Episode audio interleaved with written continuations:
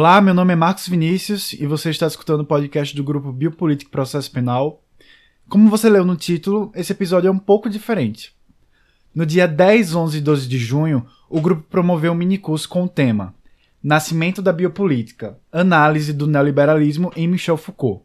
Periodicamente, o nosso grupo organiza esses minicursos e, mais uma vez, esse foi um sucesso graças à comissão que organizou as três mesas. O episódio de hoje é a fala da Simone Huning, que é a professora do curso de psicologia aqui da UFAL. Eu tive que cortar muita coisa para que o episódio não ficasse muito longo. Então, se você quiser ver o debate na íntegra, inclusive com as perguntas que foram feitas para a professora, eu vou deixar um link do YouTube com a mesa completa aqui na descrição deste episódio. E como você já sabe, caso você tenha ficado interessado, visite a nossa página no Instagram, arroba Processo Penal. Não deixe de ouvir as outras mesas no minicurso, que também estão muito boas. Eu espero que você goste. E aí o que me foi pedido foi para falar sobre o método em Foucault no nascimento da biopolítica, né? E bom, eu, eu tenho que situar primeiro o meu lugar de pesquisadora, né, para poder dizer para vocês de onde que eu vou falar, aqui que vocês estão mais envolvidos com o campo do direito, né? Eu venho do campo da psicologia. Então, a minha leitura, a gente sempre faz leituras interessadas, né, interesseiras dos autores. Eu não sei se a minha leitura de Foucault ela é totalmente convergente com os interesses de vocês, mas eu vou tentar fazer aqui alguns, é, é, algumas interlocuções, porque, como a gente comentava há pouco, é um autor bastante interdisciplinar, né, antidisciplinar, até eu diria. Então, a gente pode conversar um pouquinho por aí. É, eu contava também, assim, do, meu, meu encontro com Foucault, vem de longa data, e para mais de 20 anos, que eu tenho feito um pouco de antipsicologia a partir dos estudos Foucaultianos e pensado a pesquisa uh, sobre modos de subjetivação, aí várias temáticas que vão, vão podendo ser pensadas a partir da teorização Foucaultiana, é, e mais recentemente, então, pensando essas, essas questões da biopolítica e governamentalidade em espaços urbanos a partir do, das, dos construtos do autor. Então, eu vou trazer para vocês essa leitura a partir desse campo, tá? da, da pesquisa, da pesquisa em psicologia, mas tentando fazer com vocês essa interlocução e, de minha parte, assim, fiquem bastante tranquilos para fazer perguntas durante a minha fala, eu até prefiro, tá? Eu preparei aqui uma fala para vocês, mas não hesitem em levantar a mão, e aí tem a mãozinha é uma abelha, gente, que tá aqui voando, tá? Não tô vendo coisa, que ela aparece aqui de vez em quando, eu vou dar uma espantadinha. Não, não hesitem em interromper e a gente vai dialogando. Uh, sempre que me pedem para falar de Foucault, assim, eu fico muito angustiada porque pensar assim, por onde começar, né? Ou as pessoas dizem, professor, eu quero ler Foucault, por onde que eu começo? Eu dá um desespero, assim, por onde que a pessoa começa a ler Foucault, né? É, eu sempre fico uh, achando muito difícil ter um ponto inicial de entrada na leitura dele, daí a gente vai para aqueles textos que, né, que eu acho que a gente começou a trabalhar muito, eu acho que no início dos anos 2000 no Brasil foi, uma, foi uma, um período onde se começou a ler muito Foucault. Né, dos anos 2000 aos anos 2010, particularmente, a gente teve um crescimento muito grande de trabalhos nas ciências humanas, lendo, discutindo Foucault, uma proliferação, aí foi aquele caminho entre é lá o, o Vigiar e Punir, o microfísica do poder, né, o pessoal começar, e aí vai chegando nessas obras que hoje a gente, por exemplo, vai discutir, aí, o nascimento da biopolítica, né, conforme elas foram sendo publicadas também no Brasil, porque naquele momento nem todas estavam acessíveis. Então, eu acho que esse, esse é uma, uma questão difícil, é, a, que tem a ver também com a complexidade da obra do autor. Né? Ele não trabalha com um conceito num momento só, né? elas vão, vão dialogando, e as questões de pesquisa dele vão, vão se transformando, e vão uh, modificando também, e é, e é, nesse processo que ele vai construindo essa questão do método investigativo. É, Carla está dizendo que é da educação, também estuda Foucault. Carla, que bacana, eu aprendi muito com o pessoal da educação, inclusive quando comecei os meus estudos Foucaultianos com o pessoal da educação do grupo da Universidade Federal do Rio Grande do Sul, era um dos grupos com quem eu tinha bastante interlocução, tem muito trabalho muito bom é, no campo da educação, né, que nos faz pensar currículo e a governamentalidade também. Bacana que você está aí. Bom, então, para a gente pensar o método, né, que foi isso que me foi solicitado, eu acho que primeiro a gente tem que pensar assim, o que, que Foucault queria pesquisar, porque não existe método sozinho, né, o método não pode ser tomado como algo em si. Né, e, é, e no processo de investigação de Foucault, é, ele normalmente não fala em o método, né? Ele vai falando em pistas metodológicas. Como que a gente vai fazer, então? Eu, eu tomei essa questão que, que Marcelo trouxe, né, de pensar o método, para pensar pesquisa, né? Pesquisa nas ciências humanas. É, não só no, como ele pesquisou lá no nascimento da biopolítica, mas a gente pensar como que a gente opera na pesquisa nas ciências humanas, tá?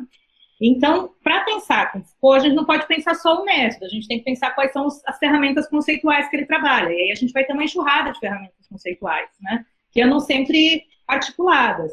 A gente ouve falar muito poder, poder saber, às vezes as pessoas até colam, né? Usam um ifzinho e diz assim, é poder saber, meio que joga como uma coisa só. Ou os processos de subjetivação, é, ou a questão da biopolítica, da governamentalidade. E, na verdade, são construtos que não significam a mesma coisa, mas eles estão todos muito articulados. Eu vou tentar, então, fazer alguns pontos de ligação aqui, para a gente poder, primeiro, ter, trazer as, as, questões que embasam a pesquisa dele, né? E aí, depois, então, pensar é, como que ele vai fazer essa investigação. Eu falo isso porque, às vezes, a gente encontra algum trabalho, assim, na academia, lendo, muitas, sendo chamado para bancas, essas coisas, é muito comum a gente encontrar alguns trabalhos que dizem assim, ah, eu vou trabalhar com Foucault, e aí opera isso, acho que particularmente no direito, talvez aconteça, tenho, tenho visto alguns trabalhos que chegam ou em revistas que eu avalio, trabalhar com Foucault. Aí opera com o conceito de poder em Foucault, mas não, não, não trabalha com as, como Foucault vê a produção do conhecimento, por exemplo, que é a epistemologia. E aí vai lá e começa a tentar testar hipóteses, mas usando o conceito de poder em Foucault, ou fazer um trabalho de verificação, que também não converge com, com é, esse, esse lugar epistemológico, por assim dizer, do autor. Então, vamos lá. Foucault nunca quis produzir verdades absolutas, né? Ele é um contestador do modelo científico hegemônico positivista. Tá? Esse eu acho que é o primeiro ponto para a gente pensar em método, né, a partir de Foucault. É, ele, se, ele critica esses modelos hegemônicos, particularmente nas ciências humanas e sociais, né? Ele não está falando aí da física, da química, da matemática, ele está falando é, das ciências humanas, né, de como que a gente se torna objeto de conhecimento, né? E como nesse nessa produção das ciências humanas e sociais, a gente não tem condições de produzir uma grande verdade esteja ancorada num pressuposto epistemológico, assim, de a verdade mais verdadeira, vou dizer assim. É, a gente está trabalhando com rituais de produção de verdade, com formas é, discursivas, né, uma ordem discursiva que vai dizendo que uma coisa é legítima ou não é no campo do conhecimento. Então, por, isso que para ele, é, o conhecimento ele é uma prática discursiva, ele é uma prática de produção de regime de verdade, mas não da verdade em si. E essa distinção ela é importante para a gente poder pensar método. Quando a gente vai fazer pesquisa né, e trabalhar com Foucault, a gente não está buscando a verdade última, mas a gente está buscando as formas como certas coisas se inscreveram nos regimes de verdade, ou se tornaram verdadeiras, produzem efeitos de verdade na nossa vida. Né? Então, esse é um dos primeiros questões. Ele critica esses modelos hegemônicos de produção do conhecimento, porque ele diz, bom, são, não passam de, de, de ordenações discursivas para se produzir algo como verdade, né? É, e porque e estão sustentadas em relações de poder, né, de autoridade. Então, essa, essa, dupla, essa dupla, né? Um discurso de verdade confere autoridade. Né? Quando eu digo, eu sou doutora em alguma coisa, né? as pessoas, ah, então ela é doutora, né? Ela pode falar, ela tem autoridade para falar daquilo. Mas aí se eu digo, eu sou doutora em psicologia, vocês vão me escutar falar sobre é, os processos psicológicos. Mas se eu quiser falar sobre uma rachadura aqui na parede do meu apartamento, vocês vão dizer, mas ela é doutora em psicologia e não doutora em engenharia, né? Então eu não sou autoridade para isso ou aquilo. A gente sempre vai estar, então, nesse campo de afirmação de autoridade de exclusão. Tá? a, a, autoridade ela vai se afirmar por muitas formas diferentes. Uma é essa, dizer, eu sou doutora, eu tenho informação em tal coisa ou outra, mas ela também vai se afirmar pelo uso de um vocabulário específico, né, de uma área, é, pelos aparatos onde a gente inscreve essas verdades. Por exemplo, aqui a gente está num, num, evento científico, né, então aqui a gente está produzindo um regime de verdade, ou a gente publicou um texto numa revista científica e assim por diante. Né. Bom, quando Foucault está fazendo pesquisa e criticando essas, essas hegemonias da ciência, né, ele está, então, questionando não a veracidade desses enunciados que são colocados pela ciência, mas questionando os rituais de produção, e, portanto, dizendo que não há neutralidade na produção desses, desses saberes, certo? E com isso ele está afirmando que o conhecimento é político também. Isso é uma das primeiras coisas que eu queria trazer aqui, que a gente pensar é, nessa não neutralidade do conhecimento, porque senão a gente não pode pensar método. Tá? A gente tem que pensar o lugar de fala. Primeiro, ele não está querendo produzir grande verdade, grandes verdades, absolutas, eternas. Né? Inclusive, ele diz que talvez uma das finalidades da produção do conhecimento seja não saber mais as coisas e não saber mais sobre as coisas. Daqui a pouquinho retomo esse ponto. Uh, e aí é a partir dessa crítica que vai se fazendo. E nesse processo, dessa ordenação discursiva, uma das críticas que ele faz, eu vou incluir isso porque a gente estava conversando um pouquinho aqui antes de começar, é sobre as disciplinas, né? O modo como a gente esquadrinhou o conhecimento e os objetos, dizendo que uma coisa pertence a um campo discursivo e não ao outro, então um pode falar sobre isso, outro não, né? Que é próprio dessa lógica moderna de esquadrinhamento do mundo, de ordenação disciplinar, né? O nome já diz, uma grade de disciplinas, né? E Foucault vai lá ser muito crítico às disciplinas. Quando ele fala de disciplinas, ele não está falando só da disciplina dos corpos, né? A gente, fala da disciplina dos corpos dóceis, mas junto com a disciplina dos corpos dóceis tem ali uma disciplina do conhecimento, que é de botar cada coisa na sua caixinha e dizer, então, é, é sobre leis quem fala são os juristas, sobre saúde mental quem fala são os psicólogos, e sobre o corpo vai falar é, o médico e assim por diante, né? Essas fragmentações todas que a gente vai fazer. Isso é uma introdução, assim, para dizer para vocês, um pouquinho sinalizar a complexidade desse pensamento, né, e como, ele, como nós não vamos operar só a partir de conceitos, e como ele vai trazer com essa questão da não neutralidade e de uma política epistemológica, né, de que, de que os saberes eles andam de mãos dadas com essas relações de poder, que é muito difícil a gente pensar numa aplicação de Foucault na pesquisa. Né? Eu costumo dizer que a gente, ou a gente entende e concorda com Foucault, assim, para a gente poder fazer pesquisa com Foucault, ou, ou a gente não faz, porque é, não dá para cindir o que Foucault fala em termos de perspectiva teórica de uma postura de não estar no mundo. Né? Eu não consigo pensar, deixa eu ver como é que eu vou dizer isso de um jeito mais explícito, né? É, compreender as relações, por exemplo, da subjetividade, de como a gente se constitui de modo não essencialista, e pensar isso só na esfera da pesquisa, mas no dia a dia eu ser uma pessoa extremamente preconceituosa e heteronormativa, por exemplo. Né, com, e, e, e colocar o mundo isso, porque o Foucault está fazendo uma crítica que é uma crítica ao mesmo tempo à política e ao conhecimento e à sociedade e a forma como isso tudo vai engendrando modos da gente estar na sociedade. Então, o que, que eu penso que é super contemporâneo no pensamento do autor e que eu uh, trago ainda como uma das primeiras coisas para poder pensar, fazer pesquisa, né? É que ele nos, a forma como ele nos coloca para interrogar o presente. Eu sempre que estou trabalhando com é, pessoas que querem começar a ler Foucault, por exemplo, que fazem essa pergunta, né, de por onde a gente começa, ou como que a gente faz pesquisa, ou qual o método, é que uma das principais perguntas que eu acho que dá para ter uma certa permanência assim na obra Foucaultiana é a gente pensar como nos tornamos o que somos hoje, no presente como que certas coisas são possíveis no nosso presente? Que tipo de sujeito a gente se tornou? Né? A gente pode desdobrar essa pergunta, mas é sempre um como. Não é por que, que a gente ficou, não é por que, que a gente chegou aqui, não é por que, tais coisas acontecem, mas é como.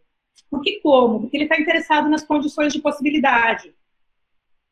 Como a gente consegue achar aceitável que se afirme que, em nome da economia, a gente possa morrer. Por exemplo.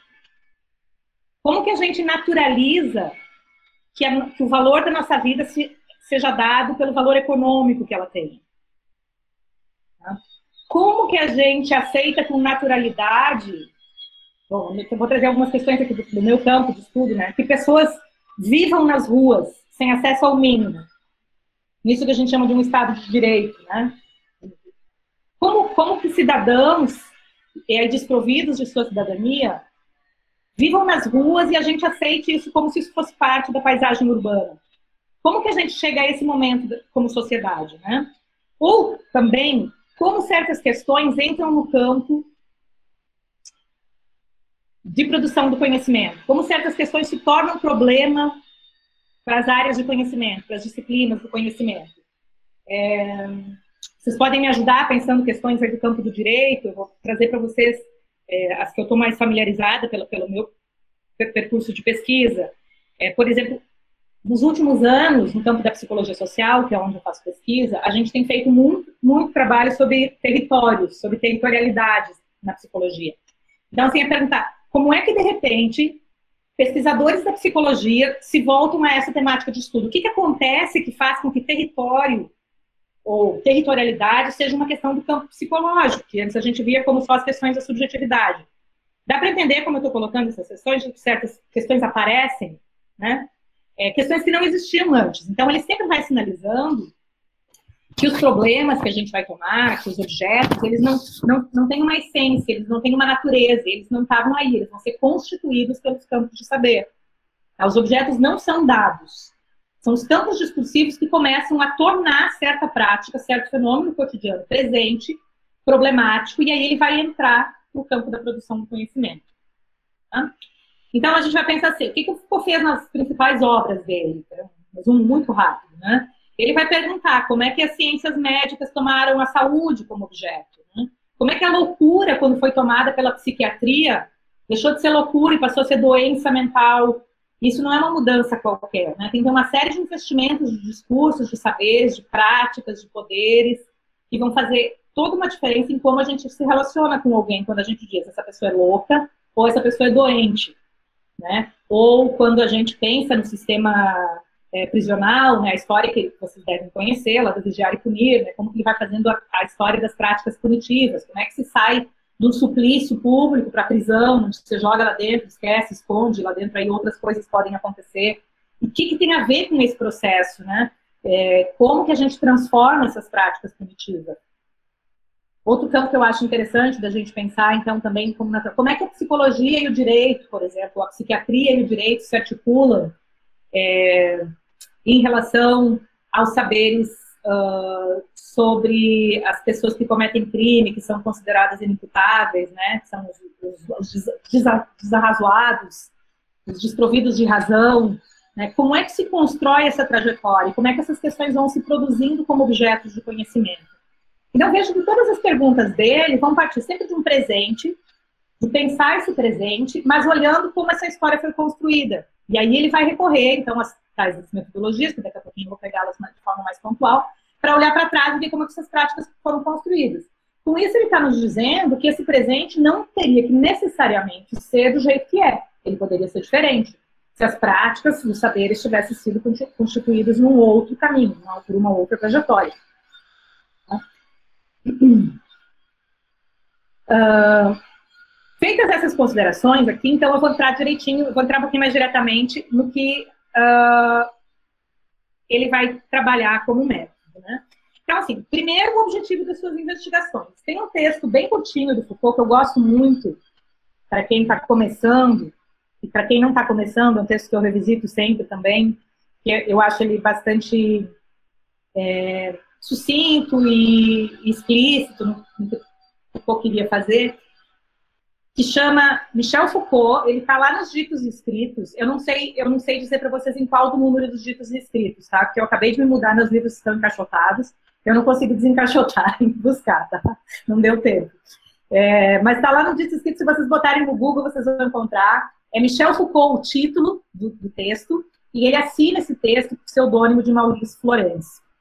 E lá ele escreve um verbete, tinha sido encomendado para ele, escreveu um verbete sobre ele mesmo, para publicar numa enciclopédia, alguma coisa assim, numa revista. E aí ele fala como ele fala em terceira pessoa, né? Ele fala sobre o trabalho do Foucault, o que, que o Foucault queria fazer. E aí ele conta lá que as pessoas costumam dizer que o trabalho dele é sobre uma teoria do poder. Né? E ele diz: eu nunca me preocupei com uma teoria do poder. Eu na verdade quero, quis, sempre quis fazer a história da subjetivação, a história de como nos tornamos sujeitos de um determinado tipo, como estabelecemos relações com nós mesmos e com as outras pessoas. Então, vejam que essa pergunta, ela retoma isso que eu estava falando para vocês. Como nos tornamos o que somos? É a história do processo de subjetivação. Como nos tornamos sujeitos de um determinado tipo, né? É, então, essa é a primeira questão sobre qual o objetivo das pesquisas Foucaultianas. Tá? Nos mais diversos temas, quando ele está lá estudando as práticas punitivas, no fim das contas, ele vai chegar a isso. Como nos tornamos esses sujeitos que entendem que a punição tem que ser desse tipo. Quando ele está estudando a doença mental, como que a gente aceita o encarceramento de pessoas dizendo que é para tratar da sua saúde. Né? Como que a gente aceita enfiar num hospital psiquiátrico uma pessoa que a gente diz que é doente e a gente submete a práticas de tortura num hospital psiquiátrico? Né? Tem uma, tem uma, é, uma indignação nas questões Foucaultianas, né? Quando ele está falando sobre a história da sexualidade, ele também está interrogando como que, de repente, a gente cria ciências para falar da sexualidade, para patologizar práticas de prazer que sempre existiram, né? E, que, e, como que a gente vai norma, criando normas, normatizando essas práticas que não têm em si uma finalidade, né? Que não teriam uma essência. Então, ele vai é, questionando essas certezas que foram produzidas sobre esses fenômenos. Então, como finalidade das suas investigações, como eu dizia antes, ele não quer produzir uma grande verdade para colocar no lugar dessas coisas que a gente faz. Ele fala em desestabilizar as práticas. Né? Que a gente não saiba mais fazer e não siga fazendo do mesmo modo as coisas em relação a certos fenômenos, como, por exemplo, ao tratamento da saúde mental, ou ao tratamento né, das, das pessoas é, chamados os infratores, os criminosos e assim por diante. Mas que a gente comece a pensar, bom, o que pode ser feito de diferente? Então tem muito mais a ver com questionar como foi produzida a verdade sobre uma coisa que a gente toma como certa no presente, do que como produzir outra verdade para botar no lugar. Tá dando para acompanhar meu raciocínio? Tá? Uh, quando ele faz isso, ele produz esse tensionamento no campo científico, porque ele vai questionar a própria autoridade científica, né, para falar dessas coisas. Ele vai questionar como, onde que a gente sustenta a nossa autoridade científica para falar dessas coisas. Então, vejam que nesse emaranhado de perguntas que eu coloco, tem vários termos que são imprescindíveis para a gente discutir é, Foucault, né? Assim, vou começar pela questão da subjetividade. O que é a subjetividade que a gente está falando? E isso que ele diz, eu me interessei pelos processos de subjetivação. Essa é uma das questões que para nós da psicologia é muito cara, né? é muito importante, porque a gente é, tem como grande objeto da psicologia a subjetividade, mas ela não é consensualmente entendida nas diferentes perspectivas psicológicas. Né? É, acho que quase todo mundo já ouviu falar do inconsciente de Freud, de que nem Freud explica, né? Isso é uma concepção de subjetividade. Nem todas as teorias psicológicas trabalham com a concepção de inconsciente.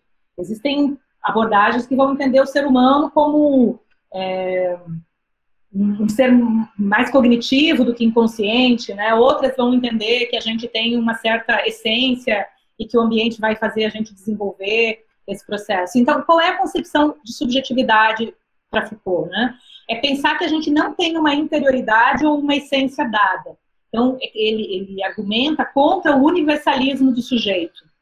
Aliás, ele argumenta contra quase todos os universalismos, né? dizendo que as coisas são práticas sempre construídas nessas relações de poder e saber. É, mas, sobretudo, é importante a gente pensar aqui para entender, né, chegar na biopolítica entender qual é a relação dessas coisas, é pensar que a subjetividade ela é resultado das práticas sociais que a gente vive. Ela não é ponto de partida. Então, o sujeito, ele é efeito do social, ele não é origem. Nós somos constituídos nesse tecido social. E é por isso a pergunta: como nos tornamos o que somos? Quais são os discursos que nos constituem? Quais são as práticas que nos constituem? Tá?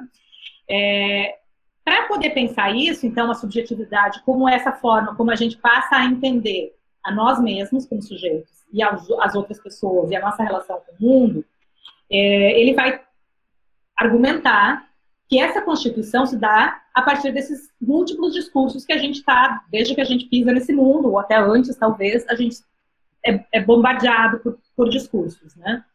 Então, discursos sobre como a gente deve cuidar da gente mesmo, como a gente deve cuidar da saúde, como a gente deve ser educado, é, desde a educação familiar, depois pela escola e todas essas outras coisas. A gente não escapa de uma série de discursos. Né? Muitos deles vêm disso que a gente chama de autoridades, as autoridades médicas, as autoridades jurídicas, as autoridades é, psicológicas, né, que vão nos dizendo como viver a vida. É, e dentre essas muitas autoridades, a gente tem também o mercado dizendo como que a gente deve também viver a nossa vida. Também vou jogar isso aqui um pouquinho para depois. Tá? Isso era só para a gente poder pensar, então, o que é a subjetividade em Foucault. A subjetividade em Foucault é esse processo contínuo, inacabado, não essencialista, não é algo interior ao sujeito, mas é algo forjado exatamente a partir da exterioridade, daquilo que a gente vive e que nos constitui. É, tem um texto que eu gosto muito, do Nicholas Rose, um pesquisador inglês, que fala muito sobre Foucault, eu pelo menos escrevia muito, não é um texto novo, ele traz a, a ideia de uma dobra, que ele pega de Deleuze, né, de pensar a subjetividade como uma dobra. O que, é isso que vem de fora, chega na gente, consegue fazer uma pegada na gente e nos faz pensar e nos faz é, agir de determinado modo, nos, nos constitui de determinado modo. Então, esses discursos que dobram no sujeito, que se singularizam no sujeito e nos constituem é, e constituem a nossa experiência. Tá? Então, esse é o primeiro conceito que a gente pensar. Governo e governamentalidade em Foucault diz respeito exatamente a como a gente consegue conduzir as condutas das pessoas. Tá? Ele não está falando de governo como sinônimo de Estado, ou como governamental, como essa, esse departamento institucional ali do Estado. Ele está falando de que para a gente poder viver em sociedade, e as estratégias biopolíticas, que é onde a gente vai chegar, é, é, preciso exercer um governo sobre as condutas das pessoas, é preciso governar as condutas, né? Nos fazer cidadãos de determinado tipo, nos fazer pensar e convergir é, para determinadas ações dentro de um projeto de sociedade. Por exemplo, a gente, eu, vou trazer sempre exemplos cotidianos assim de como esses discursos nos colocam, né? É, coisas que a gente ouve muito, a gente tem que ser bons e boas trabalhadores e trabalhadoras, né? E temos que ser bom, bons pagadores das nossas dívidas, né? Temos que ser, eu, eu gosto, eu gosto não, eu, eu fico muito é, inquieta sempre quando eu escuto, por exemplo, em situações de crise extrema que a gente está vivendo, que é uma crise de, de todos os âmbitos, né? Sanitária, política, econômica, é, e aí as pessoas recebem 150 reais de um auxílio emergencial e você escuta os, os, os, especialistas, que são as autoridades econômicas, falando que a primeira coisa que as pessoas devem fazer é pagar suas dívidas com esse dinheiro. Então, isso é uma prescrição de um modo de vida do que diz o que, que, é, que, é ser um bom cidadão na nossa sociedade. Então, antes de comer, você paga a sua dívida. Você tem que quitar suas dívidas. Isso é muito sutil. Né? Porque ele não está obrigando, a pessoa que vai falar isso, a autoridade que está falando isso, ela não está obrigando ninguém a fazer isso. Mas isso vai ser repetido infinitas vezes.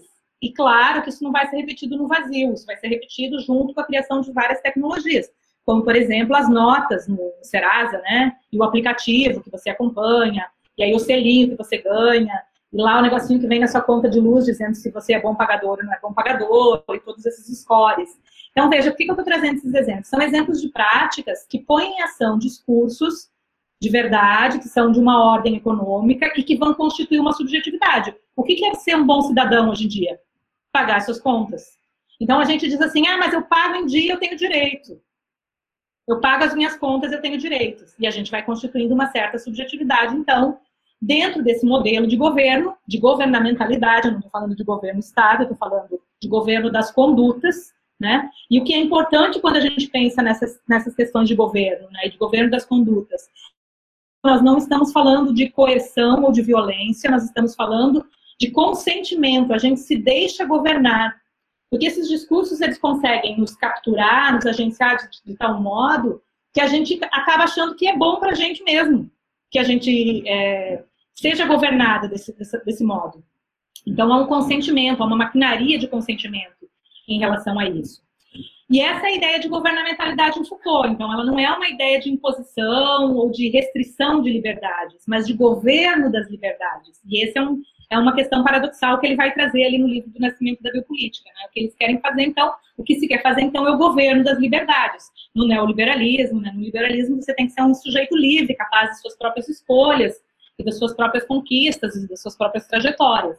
Né? E aí que a função do governo é não interferir demais, nem de menos, nesse, nesse governo das liberdades. Tá? Mas a gente precisa se entender como sujeitos livres e protagonistas e empreendedores dessa nossa vida, do nosso presente. Então, quando a gente começa a se constituir desse modo, a gente está constituindo a subjetividade. Né? A gente está constituindo uma forma de estar no mundo. E a expressão biopolítica, em especial, é, ela é importante, né, e ela vai ser esse, esse termo que o Foucault vai cunhar nesse curso.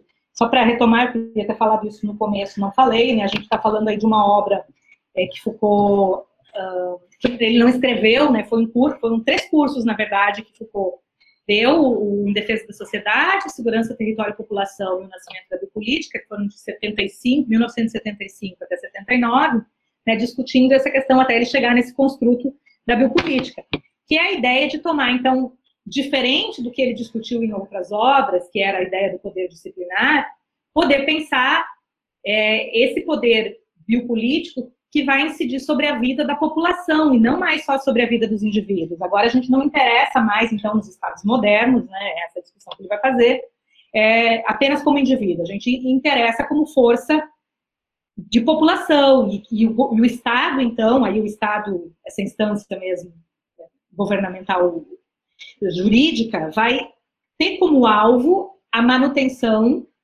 e a garantia da vida da população.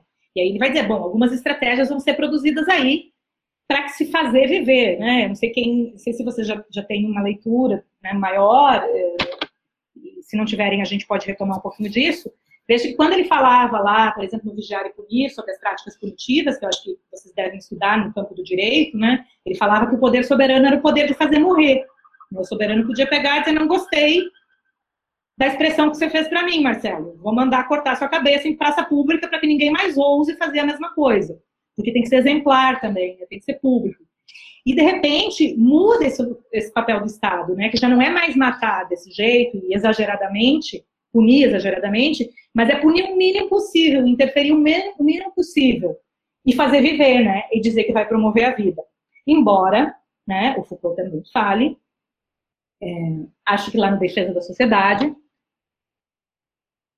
de que nessa lógica de manutenção da vida, do fazer viver, que é o alvo né, e a função da biopolítica, é, para justificar o extermínio e a morte de alguns, né, se utiliza do que ele chama de racismo de Estado. Tá? E aí alguns vão morrer em nome de outros. Né? É, depois eu gostaria de retomar isso também, para a gente poder pensar os limites desse conceito de racismo de Estado em Foucault e, e de outras questões, tá? Eu vou, vou deixar mais uma, estou pendurando um monte de questão aí para tentar seguir aqui um roteirinho mais ou menos que eu fiz aqui para a gente conversar. Uh, bem, o que, são então as, as, biopolíticas ou as estratégias biopolíticas? São essas estratégias que, os, que o Estado vai lançar mão né, é, para governar a vida das populações, mas que não tem como centro de emanação desse poder de governo o próprio Estado e sim uma série de outros discursos e, saber, e saberes né, que vão constituir essa autoridade e que vão uh, uh, constituir todos os elementos necessários para o governo das subjetividades e para que as pessoas e para que a sociedade vá confluindo num determinado caminho, né? Então, a, a, o próprio Estado, inclusive, ele diz que não tem uma essência, né? O sistema prisional não tem uma essência, ele vai mostrar como é que as coisas foram se constituindo a partir desse conjunto de práticas que as tornaram possíveis, né? De acontecimentos e práticas que tornaram possíveis. Como que ele estuda isso? Né? Tem duas coisas que são muito importantes para Foucault estudar isso, que é o, tal do método.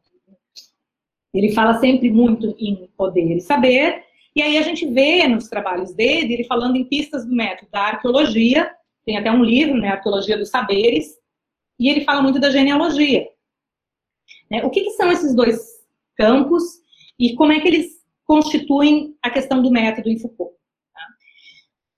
Alguns estudiosos de Foucault dizem que dá para dividir a obra dele em três grandes momentos. Um desses estudiosos, aproveitando o comentário da Carla aqui no chat, é o Alfredo Veiga Neto, professor de educação na Universidade Federal do Rio Grande do Sul, acho que ele está aposentado agora, ele tem um livrinho chamado, livrinho porque ele é pequeno, tá? é super importante. É um livro uh, que eu gosto muito para quem está começando as leituras de Foucault, chamado Foucault e a Educação. E aí ele, ele é um dos autores que diz que se pode dividir o pensamento de Foucault em três grandes momentos, a partir das questões e das metodologias assim que ele trabalhava. Né? Um que seria o momento genealógico do Foucault, onde ele vai estudar as práticas de poder. Outro que é o momento arqueológico, onde ele estuda a arqueologia dos saberes, então, desses discursos. E um momento onde ele vai estudar a ética, né? Essa dimensão do sujeito mesmo. Eu acho que a gente não consegue dividir, embora eles, esses autores eles dividam, assim, eles mostram, olha, esse livro aqui ele fez uma genealogia da doença mental, ou nesse outro aqui ele fez a uma arqueologia dos saberes psiquiátricos, né? Em alguns momentos a gente consegue ver isso.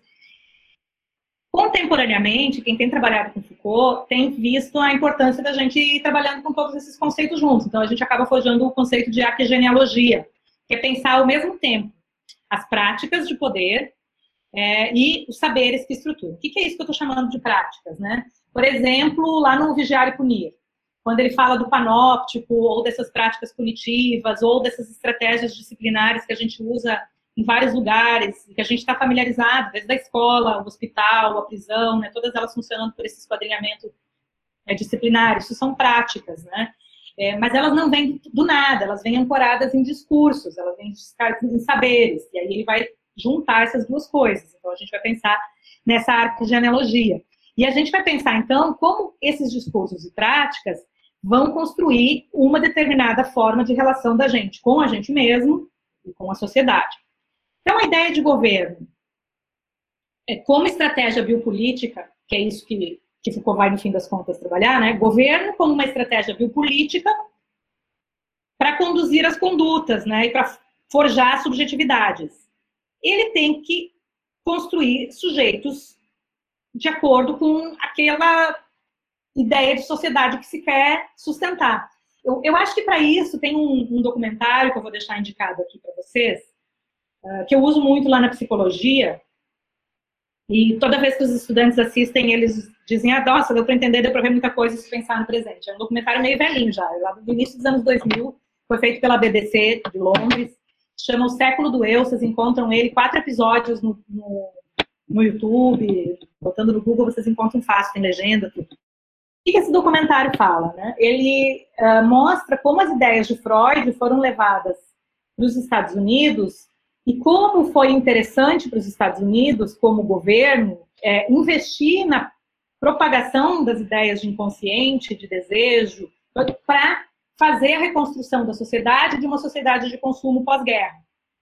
Então, veja, como aquilo que a gente pensa que é lá do campo psicológico só, né? Ah, Freud, a psicanálise, o inconsciente, é utilizado pelo governo dos Estados Unidos como uma estratégia de governo amplo da população. Estou falando só da, da política, assim, de fazer as, as, pessoas se pensarem daquele jeito, como é, alguns exemplos que esse documentário traz, né? É, produzir necessidades em relação ao consumo de cigarro, ao consumo de carros, ao consumo de eletrodomésticos, basicamente ao consumo, né? Eles estão falando basicamente ali da reconstrução pós-guerra e da necessidade de criar consumidores numa sociedade democrática. Qual era o grande fantasma pós-guerra, né? É que as atrocidades que aconteceram durante a guerra pudessem voltar a acontecer, e a gente até pouco tempo achava que nunca poderiam, né? Agora a gente está se perguntando que talvez elas possam e elas estejam mais perto, talvez elas nunca tenham deixado de acontecer. Mas naquele tempo, naquele momento, qual era a grande questão? Era como é que a gente consegue constituir uma sociedade democrática, e para ter uma sociedade democrática, a gente precisa de cidadãos subjetivados para a democracia, que saibam ser cidadãos democráticos, né? A gente precisa de um determinado tipo de subjetividade, e é ali que está todo nó da questão governamentalidade, então biopolítica, e subjetividade, subjetivação. É que você não consegue constituir uma democracia com sujeitos autoritários, por exemplo. E é que a gente está vendo, né? Como é que a gente constitui uma democracia se a gente não pensa de forma democrática, né? Se a gente, como é que a gente reconhece um Estado democrático de direito se a gente não reconhece o outro como cidadão e o sujeito de direito? Então, a gente tem aqui um colapso, né? E a grande questão, naquele momento que esse documentário mostra, que eu recomendo muito que vocês assistam, é isso, assim, como essas ideias elas foram usadas é, para uma certa constituição. Em alguns momentos eu acho até que eles falam em, em manipulação ou algo assim. Eu, eu, não gosto muito desse termo, até porque em Foucault não se trata de manipulação, porque a gente consente mesmo, né? Ele, a gente vai consentindo com ser de um determinado jeito. Tá? Mas a ideia é essa, é que é, nesse plano que ao mesmo tempo é do Estado e é micro, né, porque vai entrando é, essa é uma das estratégias da biopolítica, ela tem que se capilarizar nas instâncias mais micros do nosso cotidiano para nos constituir como sujeitos de um determinado tipo. Então, onde entra a questão do nascimento da biopolítica nisso tudo? Né? Eu estou fazendo uma genealogia ali da questão do liberalismo, do neoliberalismo. Eu não, não tive condições entre o dia do convite do Marcelo e hoje de retomar detalhadamente a obra, então, assim, vou fazer um apanhado talvez pouco por alto, mas eu vi que nos próximos dias vocês têm gente que vão entrar mais nos aspectos do, do neoliberalismo, tá? E aí eu vou, dentro do meu limite de estudos, trazer essa dimensão da subjetividade vinculada a, a essa questão da biopolítica, tá? É, a questão que ele toma lá naquele, naquele curso é que o mercado vai se tornar importante na inscrição desse lugar de produção de verdade para o exercício do governo.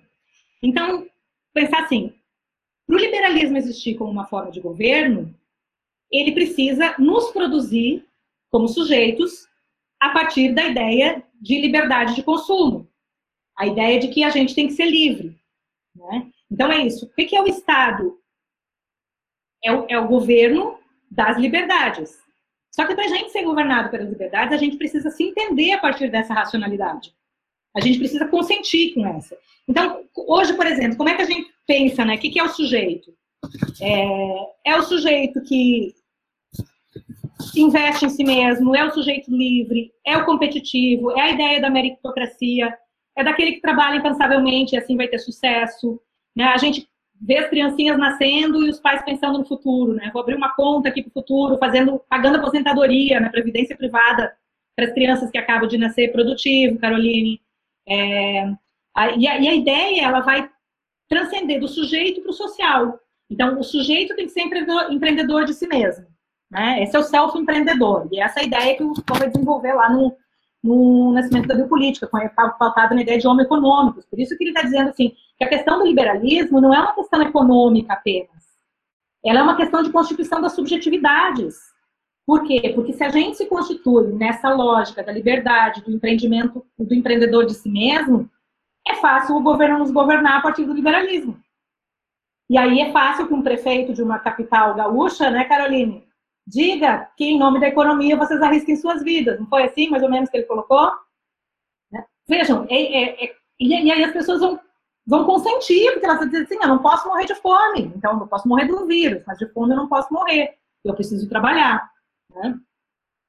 Então, é, esse exercício de produção dessa subjetividade liberal, né, ele vai transcender os poderes emanados do Estado e vai usar as lógicas do discurso da psicologia, que também vai trabalhar com a ideia do sujeito empreendedor, né, da, da meritocracia, que vai trabalhar que a gente vai ter o que a gente merece e assim por diante, né. Então, é, essa é a noção que eu acho que pega para a gente, assim, pensar na contemporaneidade, é, de como a gente vai se constituindo como esse sujeito autônomo, a partir de uma lógica de exploração que a gente vai consentindo. A gente vai deixando, vai se deixando ser explorado, né? É, e vai pensando nessa lógica do esgotamento sempre da insuficiência, porque está é, tá pautada não só no consumo, né, mas na competição e no esgotamento mesmo de todos os recursos, tanto os recursos naturais quanto os recursos humanos é, dentro da sociedade que a gente vive, né? Eu acho que essa sim é a questão que eu posso alinhavar de uma forma mais amarrada entre a subjetividade e a biopolítica. É, e eu queria, então, para ir concluindo, vamos caminhando para o final, para a gente poder conversar um pouquinho mais, é, pensar mais especificamente sobre como essas questões trazidas por Foucault podem ser tomadas no contemporâneo, assim, que esse curso, que como eu falei, né, ele ministrou esse curso em 79, o final dele, na biopolítica termina em 1979, então, lá se vão mais de 40 anos. É, e se a gente pode pensar na atualidade disso, né, ou nos limites dessas formulações.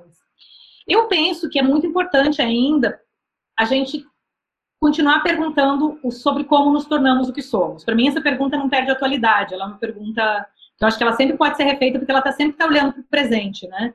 Como é possível, quais foram as condições de possibilidade para a gente se tornar esse tipo de sociedade que a gente é né, que aceita essas práticas que a gente vem mencionando aqui.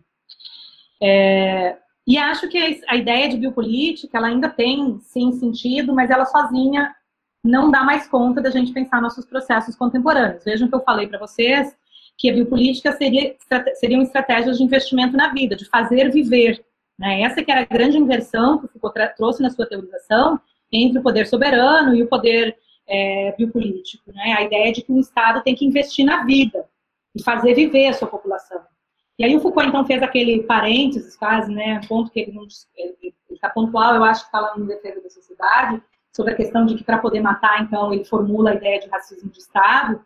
Mas o Foucault lá está falando de um racismo de Estado que tem a ver com o nazismo.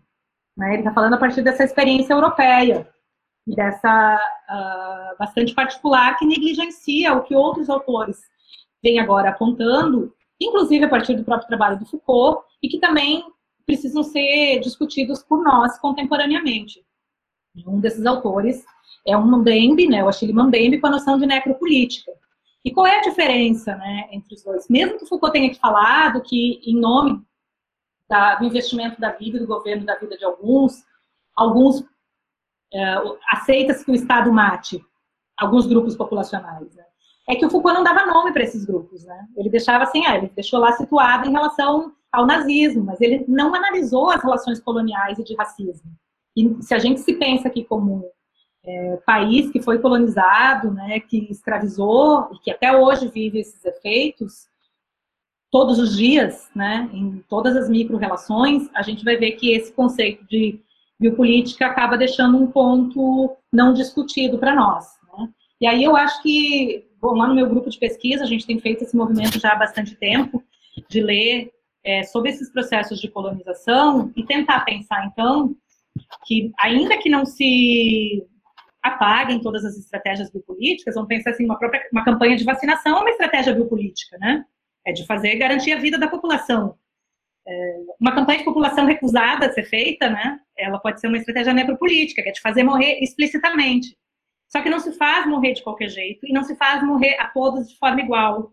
E essa é a discussão, então, que Mbembe, que Fanon já fazia, né, e que vários outros autores uh, afrodiaspóricos e também indígenas têm feito sobre quem são as pessoas que se faz morrer é, explicitamente. Não é, não é mais, não se trata mais do descuido de deixar que alguns grupos populacionais morram, né, mas é de promover o genocídio dessas pessoas.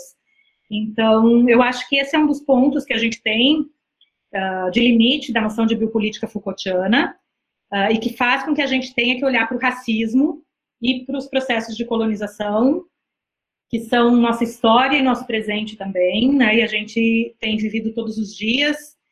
É, ontem, ontem, ontem, ontem, né, o assassinato da Kathleen, é, que é só mais um, entre tantos que acontecem diariamente. Uh, e, e, aí a gente tem essa produção deliberada da morte, inclusive pelo Estado. Né? Quando a gente olha, por exemplo, as políticas de os grupos prioritários de vacinação, os grupos que estão morrendo mais, tem estudos demográficos que têm mostrado quais são os grupos populacionais é, que têm sido mais vitimizados pela pandemia. Né? São as pessoas negras e elas são as pessoas que estão sendo menos vacinadas dentro das prioridades uh, estabelecidas. Então, isso tudo a gente pode fazer uma leitura como estratégias biopolíticas. Para além dessa questão, então, necropolíticas, desculpa, tá? Necropolíticas. A necropolítica ela não envolve só deixar morrer qualquer grupo, mas fazer morrer deliberadamente grupos racializados, tá? É, e essa racialização ela vai trabalhar junto com esse processo de colonização e com a transformação das pessoas em mercadoria e essa exploração infinita desses recursos. Junto com isso, eu tenho pensado muito, até para a gente poder pensar essa ideia da subjetividade, a subjetividade neoliberal que eu falava, né, de como que é importante que a gente se pense como sujeito neoliberal, e que eu acho que é um dos grandes desafios para nós, é como é que a gente consegue romper com essa lógica. Né? Então, a gente vai fazer assim, críticas ao capitalismo, vai pensar é, formas sustentáveis, ou como que a gente pode romper com determinadas lógicas, que é essa lógica, por exemplo, do produtivismo, da, da, da competitividade exacerbada. E eu tenho lido muito o Ailton Krenak, que eu acho que ele traz para nós o exemplo vivo do que é uma outra forma de subjetivação não neoliberal. Né? E como que é difícil, pra, por exemplo, para mim, como mulher branca, né, subjetivada a partir dessa lógica neoliberal também, é, eu consigo entender o que o Krenak fala, sobre um outro jeito de estar no mundo, que não é de acumulação, que não é de produção incessante, que não é de exploração incessante do ambiente, que é de uma relação mais oriental com horizontal, foi uma fala interessante, oriental também, é, mais horizontal com, as, com seres não humanos, com a natureza. Racionalmente a gente consegue entender isso, mas a gente consegue viver isso. Esse seria o salto para um processo de subjetivação.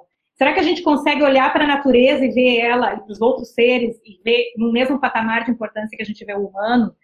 Né? É, além do Ailton Krenak, que eu tenho gostado muito de ler, é, Silvia Rivera Cusican, que é uma autora boliviana também, descendente de indígenas, que questiona essa lógica de a gente não vai mudar, não existe um capitalismo sustentável, né? A gente precisa romper radicalmente com a forma de subjetivação que a gente se coloca no mundo.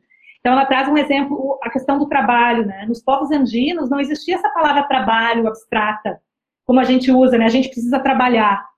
E a gente enlouquece porque a gente precisa trabalhar, e a gente precisa trabalhar porque a gente precisa fazer dinheiro para a gente ter computador para poder dar aula online e trabalhar mais, e trabalhar mais, e trabalhar.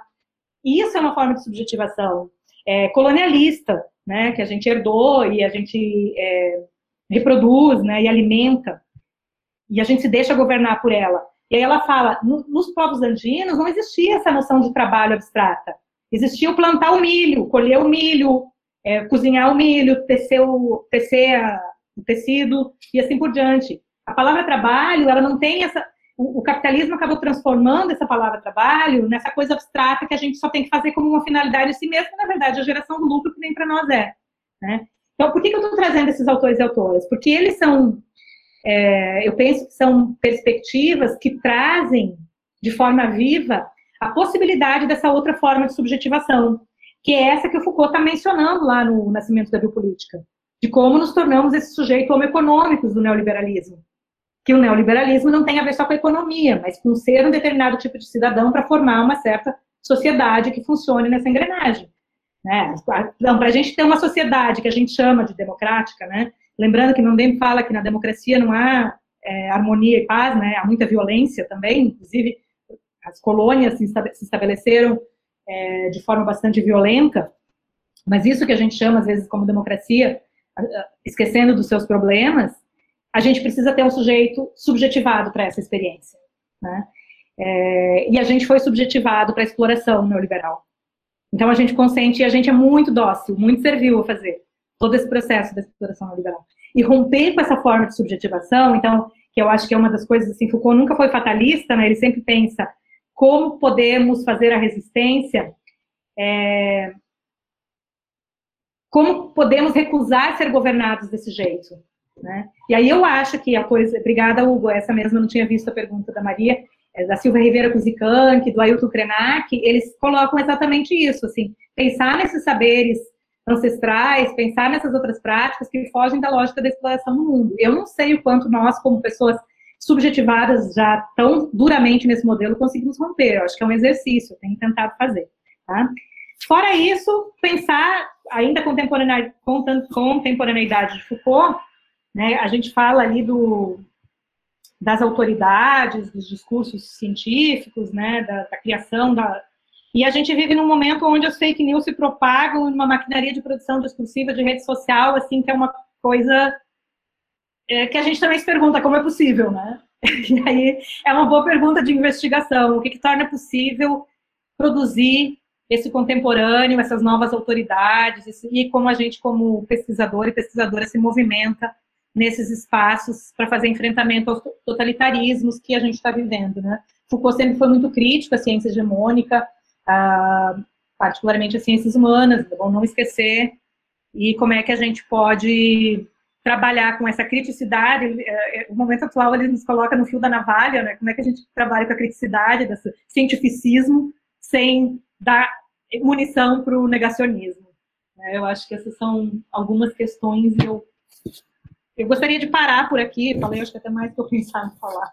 Não sei se eu, se eu fui é, entendível aqui na minha, na minha fala, mas eu estou à disposição para a gente conversar e retomar alguns pontos.